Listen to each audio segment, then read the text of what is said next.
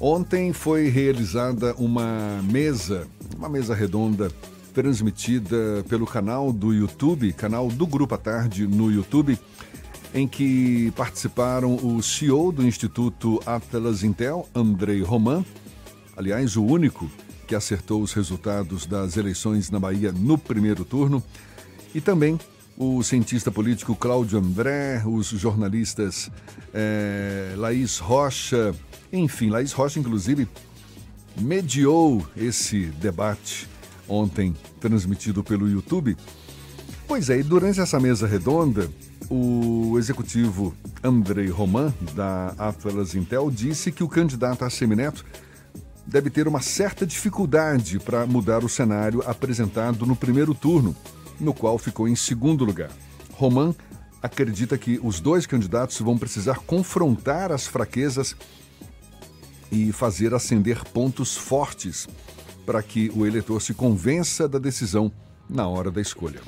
Pois é, e o cientista político Cláudio André, que também participou da mesa redonda, vê que a linha usada por Neto de não precisar ter uma aliança nacional vai contra a decisão do eleitor de escolher um lado no segundo turno, sobretudo ao se tratar do cenário estadual. Quanto ao candidato Jerônimo, o cientista político enxerga o petista, neste momento, em uma situação mais confortável com a chegada de novas lideranças políticas. Quanto ao cenário nacional, os especialistas enxergam uma disputa mais acirrada, visto que os apoios aos dois candidatos, Lula e Bolsonaro, se encontram em certo equilíbrio.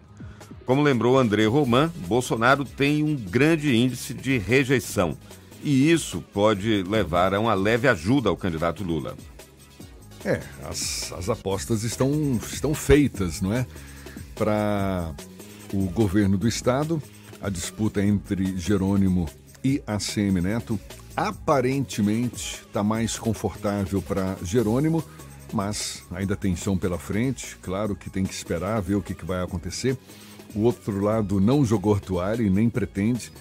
E no nível nacional, o que se divulgava né, antes da, do primeiro turno das eleições, aquele favoritismo enorme do Lula, acabou ficando um pouco abalado, não é? Porque Bolsonaro mostrou que tem sim um forte capital político e está aí colocando numa disputa mais acirrada essa corrida ao Palácio do Planalto. Mas jogos sendo feitos, vamos aguardar. Até o fim do mês a gente tem muito pão, muito chão pela frente, muito pano para manga também. Agora são 8h24.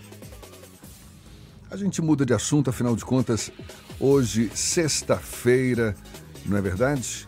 Sexta-feira é um dia para gente relaxar um pouco mais e vamos falar um pouco de música então. Está de volta a Salvador com um show marcado para as nove da noite de hoje na sala principal do Teatro Castor Alves, o cantor Tiago Arancan.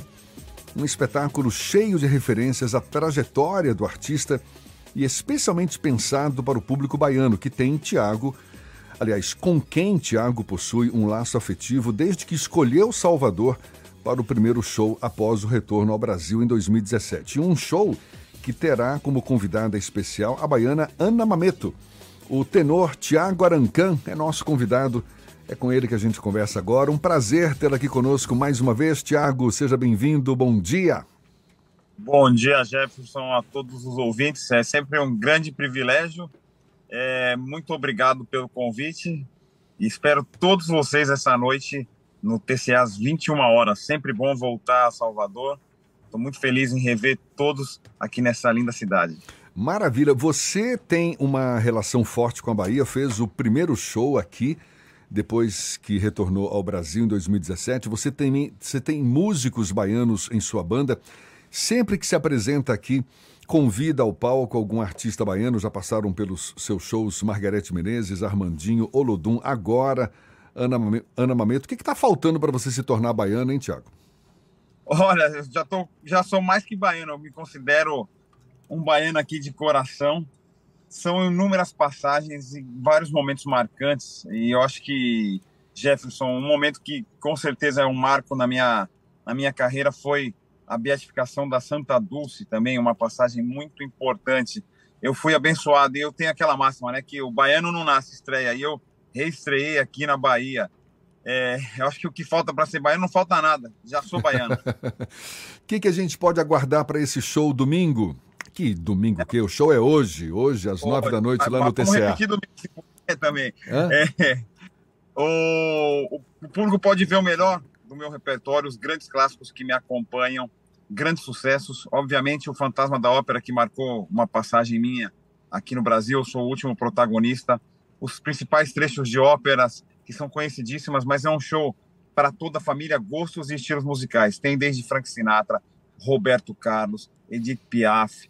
Tem também essa super participação, como você citou, da incrível Ana Mameto, que é uma artista que está fazendo um enorme sucesso numa série, além da, do canto, a dramaturgia também. Toda a minha equipe aqui da Bahia, os meus músicos, Iacosta Simões, Alex Mesquita, Luciano Calazans e Robson Cunha. Então é um show para todos os gostos e estilos musicais, hoje às 21 horas, na sala principal do TCA. Como é que você está avaliando o atual momento artístico, Tiago? A gente que vem ainda enfrentando essa pandemia, mas pelo menos parece que o pior já ficou para trás. Você, você, você avalia como um, um momento já pré-pandemia esse do, dos artistas, da retomada dos shows? Como é que você está sentindo esse momento atual? Olha, a retomada foi gradativa. É óbvio que a questão da agenda não é a mesma pré-pandemia. É, eu vinha de uma série de apresentações com a turnê do com o espetáculo Fantasma da Ópera e a minha turnê. Só que na medida do possível a gente foi recolocando as agendas, porque tinham muitas datas aí lançadas que tivemos que ir recolocando. Mas voltou bem, está voltando em, em, plena ascensão e eu tenho muita esperança aí. Fato é que está tudo mais que confirmado, os grandes eventos, é, os grandes espetáculos voltando, vida normal. Claro que recuperar dois anos em pouco tempo não é muito fácil, ainda tem muitas pessoas que estão em dificuldade, né, por, por conta de tudo isso que ocorreu. A nossa classe foi muito afetada, assim como tantas outras.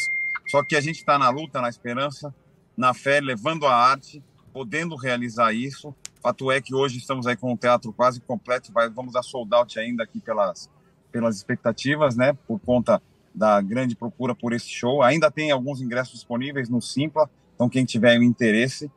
E é muito bom poder voltar, estar ao palco. A essência do artista é o palco. Então eu não vejo a hora de estar hoje à noite com todos aqui em Salvador. Como é que está o teu processo criativo, Tiago? Claro que com esse show agora, a atenção toda voltada para ele, mas pretensões futuras, você tem aproveitado para, para enfim, se aventurar, produzir, produzir outras, outras sensibilidades aí? O que, que você tem de novidade para gente aí? Excelente pergunta essa. Eu já, inclusive, estou aqui na Bahia por conta de uma produção que estou realizando um projeto que está nascendo junto com o querido Durval Leles. Estamos aí elaborando uma coisa inédita, muito provavelmente vai ser um marco também na, na junção dos gêneros e dos nossos estilos.